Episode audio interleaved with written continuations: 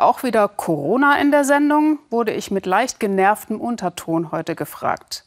Ja, machen wir, aber nicht etwa, weil wir Sie mit dem Thema nerven wollen, sondern weil wir finden, es braucht heute dringend einen Blick in ein Land, das vor Weihnachten das gemacht hat, was sich jetzt in Deutschland so viele wünschen würden. Lockerungen, Geschäfte und Schulen auf, Familienbesuche. Was dann aber passieren könnte, sieht man an dieser Kurve aus Portugal. Im Herbst war sie noch flach und dann, zack, direkt nach den Lockerungen ging die Infektionsrate steil nach oben. Die Sieben-Tage-Inzidenz lag Ende Januar zehnmal höher als in Deutschland. Jetzt kam die deutsche Bundeswehr mit 26 Ärzten und Pflegern in eine portugiesische Klinik. Aber wie viel hilft das angesichts der Misere im ganzen Land? Stefan Scharf. Unterwegs auf einer fast leeren Landstraße Portugal im Lockdown. Ein später Versuch der Regierung, die Neuinfektionen unter Kontrolle zu bringen. Über den rasanten Anstieg sind viele Menschen geschockt, auch in der Stadt Visio. Es ist fürchterlich, aber wir müssen da jetzt durch und Opfer bringen.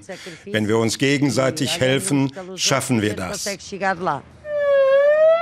Im Regionalkrankenhaus bekommen wir eine Ahnung von der dramatischen Herausforderung. Die Ärzte machen die Lockerungen über Weihnachten, Familientreffen und private Feiern für die schlimme Lage verantwortlich. Und dann ist noch eine gefährliche Virusmutation unterwegs. So rollt eine riesige Welle. Im Hospital werden fast nur noch Covid-Patienten behandelt. Die Intensivstation wurde dreifach aufgestockt. Wir sind im Moment auf einem sehr hohen Plateau. Immer um die 270, 280 Patienten, die stationär aufgenommen sind. Auf Intensiv steigen die Zahlen stetig. Das heißt, wir haben ganze Familien im Moment im Krankenhaus. Wir haben, wir haben Familientragödien, die sich hier abspielen.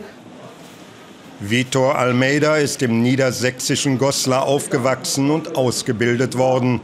Ein überaus engagierter Notfallmediziner, der nun mit ansehen muss, wie die Zahl der schweren Fälle immer weiter ansteigt. Noch reiche die technische Ausstattung, sagt er. Das große Problem liege woanders. Was wirklich fehlt, ist Arbeitskräfte. Warum? Weil junge Ärzte und junge Pfleger vom Ausland abgeworben werden. Der Ausbildungsstandard ist sehr hoch und die werden mit Kusshand genommen. So einfach ist das. Was wir hier sehen, ist wirklich Personal, was 80 Stunden in der Woche arbeitet im Moment und massiv unter Druck sind. Bei unserem Besuch wird klar, die öffentlichen Krankenhäuser Portugals tragen die Hauptlast im Kampf gegen das Virus. Sie brauchen dringend Unterstützung. Hilfe kam am Mittwoch. Die Bundeswehr schickte ein 26-köpfiges Team nach Lissabon, acht Ärzte und Ärztinnen sowie Pflegepersonal. Ihr Einsatzort eine moderne Privatklinik in der Hauptstadt. So hat es die portugiesische Regierung entschieden. Kontrovers, denn bislang hat sich der Privatsektor beim Kampf gegen das Virus nicht besonders beteiligt. Bei einem Pressetermin zeigten sich die Verantwortlichen der Bundeswehr angetan von den idealen Arbeitsbedingungen. Acht Intensivpatienten werden sie hier ab Montag rund um die Uhr betreuen. Doch auch die Soldaten, sonst eher schwierige Verhältnisse gewohnt, waren überrascht vom Hightech-Ambiente. Die Portugiesen haben uns gebeten, hier zu arbeiten.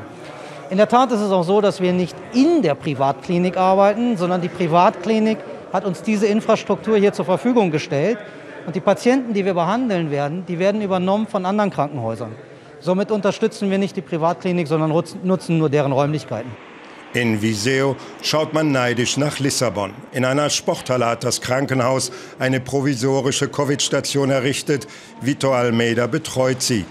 Er ist sauer auf seine Regierung, denn die weigere sich, womöglich aus Angst vor einer einflussreichen Lobby, Privatkliniken zwangs zu verpflichten. Und nun schicke sie die Bundeswehr ausgerechnet in eine Privatklinik. Das öffentliche System ist eindeutig überlastet. Und jetzt kommen die Privaten in die Szene. Und das gibt ein Gefühl des Unrechtes, auch dieses bitteren, diesen bitteren Nachgeschmack nach zehn Monaten wirklich Pandemiekampf. Auf einmal kommen die Privaten und dann auch noch mit der Bundeswehr. Die öffentlichen Krankenhäuser am Limit, die Lage auch wegen politischer Entscheidungen außer Kontrolle. Portugal steht vor schwierigen Wochen.